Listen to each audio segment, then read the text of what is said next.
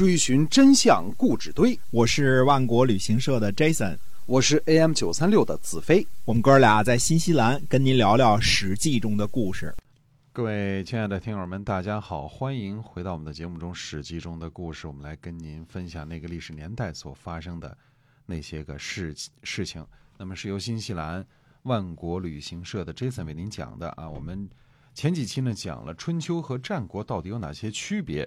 那么这个今天我们来跟您聊一聊霸主制度。嗯嗯，韩赵魏呢，在公元前四百五十三年呢，嗯，灭了智氏，对吧？然后呢，嗯，虐待了国君一下啊，这个把土地给自己私分了。对，虽然说虐待了国君，但是很长时间之内呢，还是很假装的尊奉晋国国君的。嗯，直到什么时候呢？直到公元前四百零三年，因为这一年呢，韩赵魏正式得到了周王室的册封，嗯啊，成为诸侯了哎啊，从此叫韩国、赵国和魏国了。嗯嗯，三晋呢被正式封为诸侯呢，这在战国初年呢是件非常大的事儿，所以呢，很多人呢把春秋和战国的分界线呢不是定在公元前四百五十三年这个大的事件灭智是这个事件，而是定在公元前四百零三年。这个呢也是有一定的道理的。嗯，这样三晋呢就可以正式虐待原来的老东家晋国了，而且呢和其他的诸侯都平起平坐了，什么鲁国、宋国、齐国这些，对吧？哎，三家分晋这种事儿呢，要是放在春秋早期是有人管的，呃，齐桓公、晋文公、楚庄王之类的肯定会出手的，对吧？嗯你像楚庄王对于一个小小的陈国都会出兵啊，恢复其正统性，呃，那肯定这其他就别说了，对吧？嗯，到了后来呢，也是有人管的，那就主要是北方的霸主晋国和南方的霸主楚国，对吧？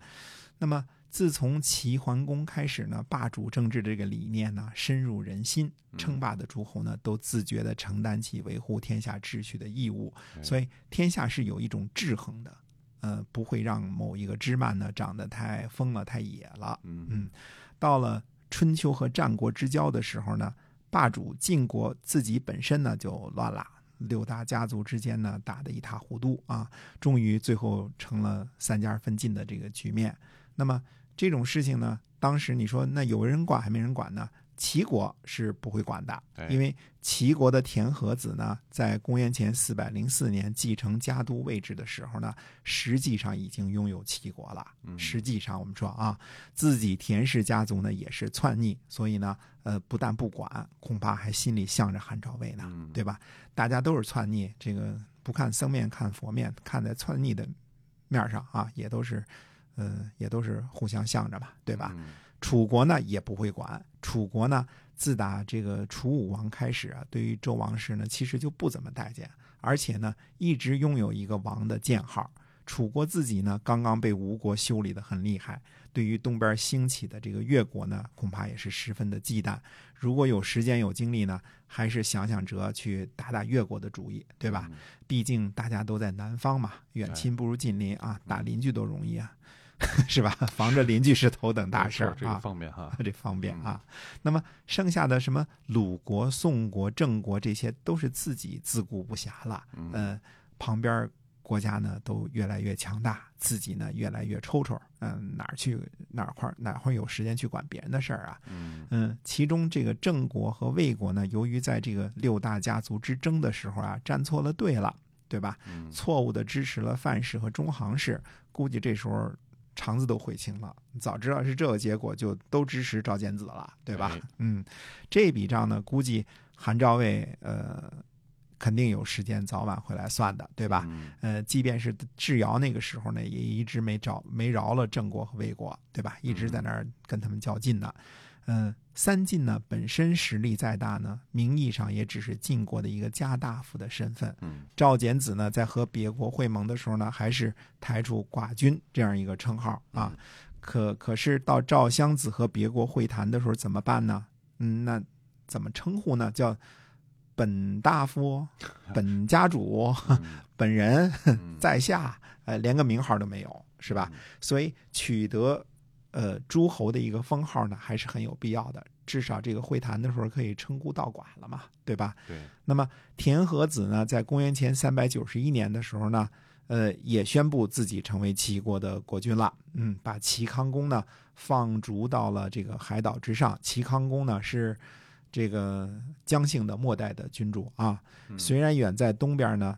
呃，但是成为国君的远大志向呢，和韩赵魏差不多，人都得积极向上嘛，对吧？嗯嗯。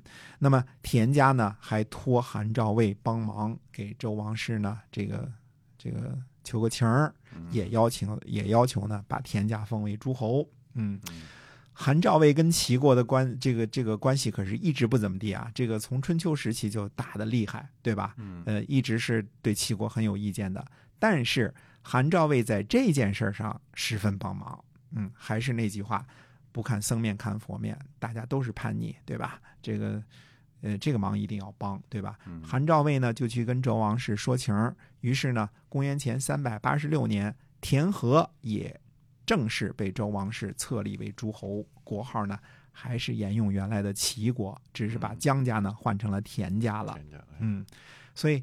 周王室呢是被迫也好，是受贿赂也好，总之呢，封完了韩赵魏和齐国之后呢，作为王室的历史使命到此就完结了。嗯，上海话叫“瓦特拉”，对吧？完蛋了啊！完蛋了。这个这个春秋时期呢，王室衰弱，但是封建的根基还在，这些诸侯老亲戚、老贵族们呢还在，他们的根基呢没有动摇，所以产生了霸主政治。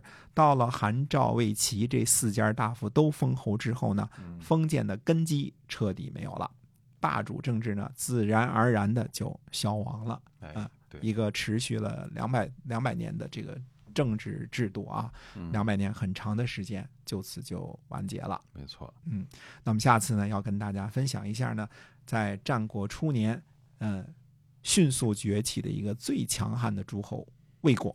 嗯，魏国对魏国呢，曾经在很长、相当的一段时间里边呢，是非常强大的一个国家啊。对的，嗯，是的。那么，到底魏国是怎么样的一个？呃，怎么样的一个国家，它是怎么兴起的呢？我们希望您能继续关注我们的节目啊。这个史记中的故事是由新西兰万国旅行社 Jason 为您讲的。我们下期再会，再会。